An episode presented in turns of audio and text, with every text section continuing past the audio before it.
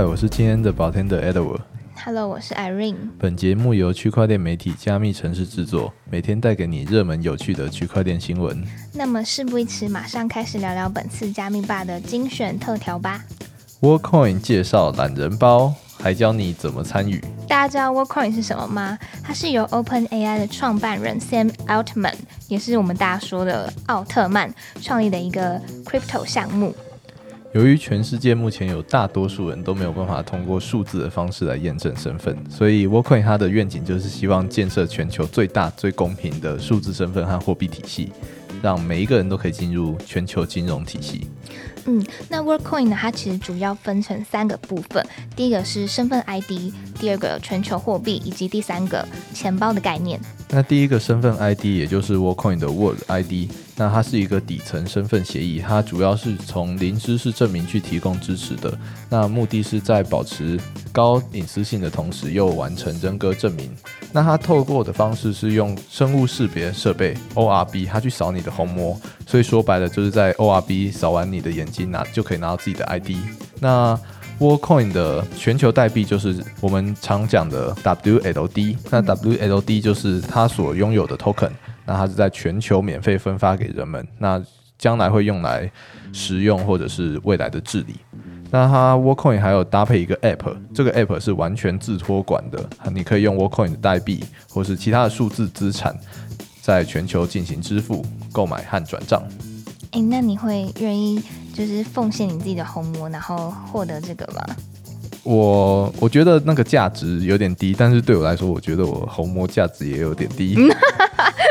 哈，我觉得我的很高哎、我不会想要就是牺牲自己的虹膜，然后获得这个东西耶。为什么？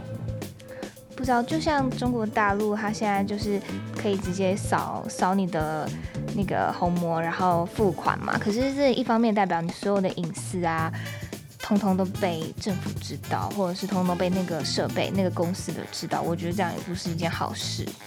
确实啊，但是我就我个人，我觉得我自己的隐私早就被大家知知道了，你确定？所以就是我平常可能在网络上也会乱留那种信用卡资讯啊，什么什么资讯，什么指纹啊等等的，所以我就觉得好像自己其实早就没隐私了。好吧，可能现代人的通病哎。应该是哦。那 w a r c o i n 它曾经承诺，它在通过全球二十个国家部署 ORB 去加速注册。那通过 ORB 的人都会收到二十五个 WLD 代币。那还有未来，它会定期的给这个代币的 compensation。那截至七月二十四日，已经有超过两百万人，但其中大部分是来自南半球国家，通过了验证，他们所有人都将收到自己应该得到的 WLD 代币。而且这个 WLD 代币它曾经暴涨三千趴。那它这个暴涨三千趴是来自七月二十四号，他傍晚五点的时候，币安就说他要上线了。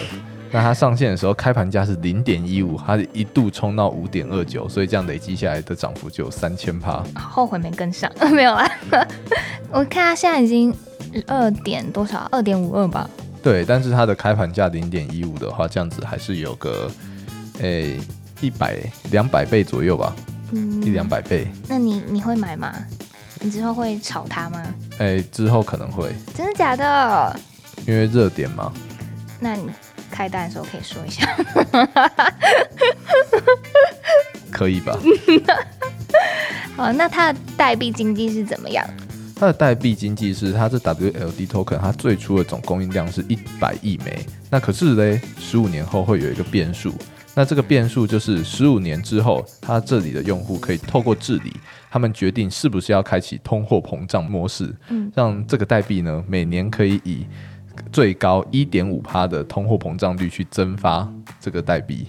嗯，呃，除了这个模式之外呢，它在代币分配上还有七十五趴是分给社群和用户的，那其余就是分给开发商啊、初期开发团队或者是当储备等等。那在这七十五趴分给社群和用户之中，它有详细的列出它的比例，就是六十趴会分配给 w o r c o i n 的用户，那十趴会分配给运营 w o r c o i n 网络的人，那另外五趴就是生态基金。嗯，那此外呢，团队的成员与投资方拿到的那个 WLD 呢，会在上线的时候被锁定，并且在接下来的一到两年内逐步的去解锁，所以其实是无法在刚上市的时候就先出清抛售。那团队的一位代表也透露，目前提供给内部的 WLD 呢，尚未全部分配完毕。团队他在白皮书还有强调，就是分配给内部的 WLD，它会被锁定，然后是逐年解锁，这也是我们币圈蛮常看到的一种解锁方式。但是用户他拿到 WLD 不会被锁，所以只有那些项目方的会被锁起来。那 WLD 它最初最大的流通量是一点四三枚，那四千三百万枚是给那些上线前就已经有做过虹膜验证的人，那剩下一亿枚是借给境外营运的做市商。他的贷款是在三个月后会到期，我觉得这点就蛮有趣的，因为他的代币分给这些项目方的时候是逐年解锁的，可是他今天先借了一亿枚，就是占总流通量三分之二左右吧。那借出去，我觉得它其实是一种变相的做空策略。嗯，所以之后如果你要开单，你会空吗？不会啊。你会多吗？我应该是偏向多了，但是我我会倾向说，看看价格能不能再低一点。低一点的时候再多，对不对？对，因为以现在的流通量来看的话，我觉得它的市值有点大了。嗯，好哟，到时候开单记得说。好。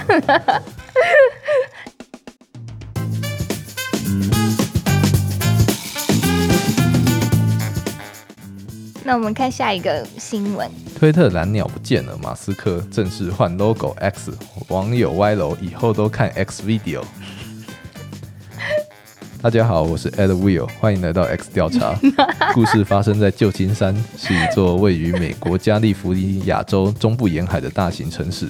在这里是知名社交软件推特以及其公司所居的城市。推特老板伊隆马斯克五十二岁。伊隆马斯克调皮、资质聪颖，经常给币圈带来担忧。故事要从二零二二年的十月开始说起。为什么 Edward 要突然用这种声调来讲话呢？其实是因为我们家的编辑这礼拜发现码头固新的那个 logo X，竟然是抄袭 YouTube 频道的 X 调查。大家可以去看，其实两个 logo 长得几乎一模一样。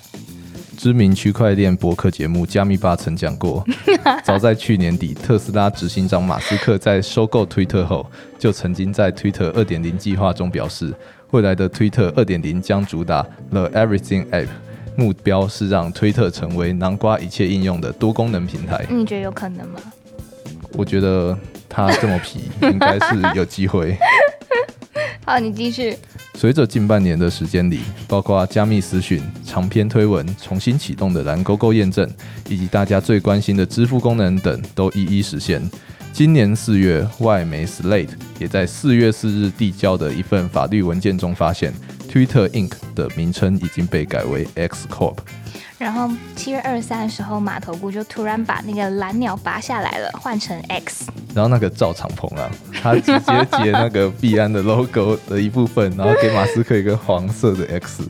那然后 OK 叉他也跟着这个热潮蹭了一波。他怎么蹭的？因为 OK 叉它的 logo 就是一个叉，所以他就直接把它 logo 贴上。哦，他好方便哦，好用啊。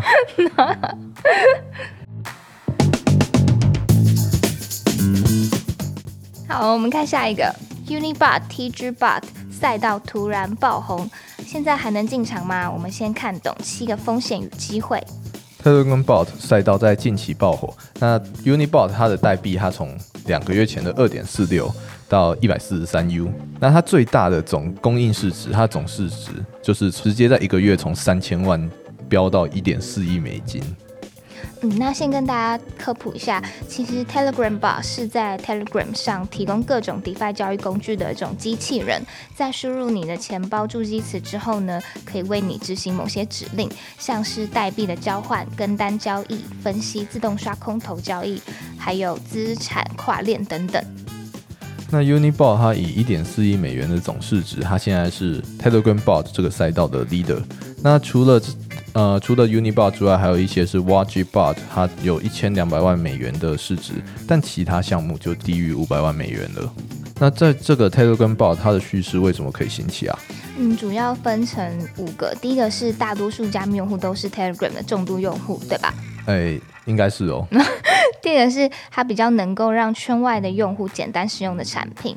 那第三个呢是 Unibar 的收入排名前十，每周约是八十九万美元。那第四个是就连 CoinGecko 的联创也称赞他们，甚至 CoinGecko 还有 Coin Market Cap 都开始与这些 bot 展开合作。不过呢，还有一些值得注意的风险。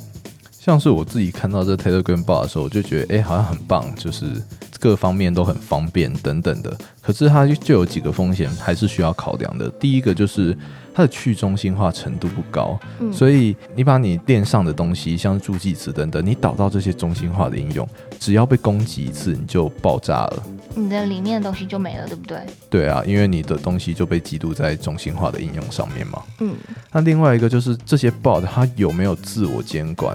那如果说没有的话，那等到这个 Unibot 它市值爆炸高的时候，就开始担心它什么时候要卷卷走了，卷地毯，对不对？没错，没错。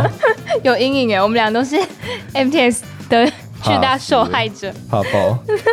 那再来还有什么风险？然后它的目前费用都来自于税收啊，就假设说，哎，这个税收突然就爆炸降低，那它会不会突然就自己倒闭了？哦，这也是一个风险之一。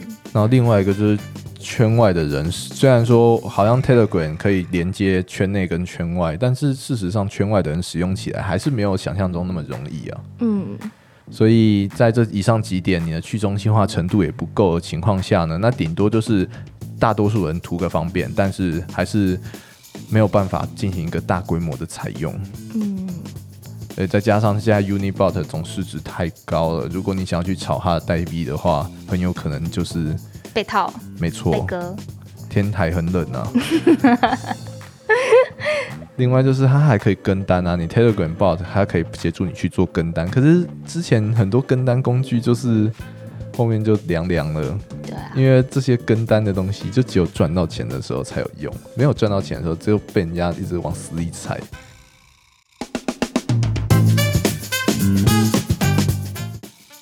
们下一个讲的是炼油，最烧钱的炼油快撑不住了。Star Atlas 大裁员，曾因 FTX 损失上千万。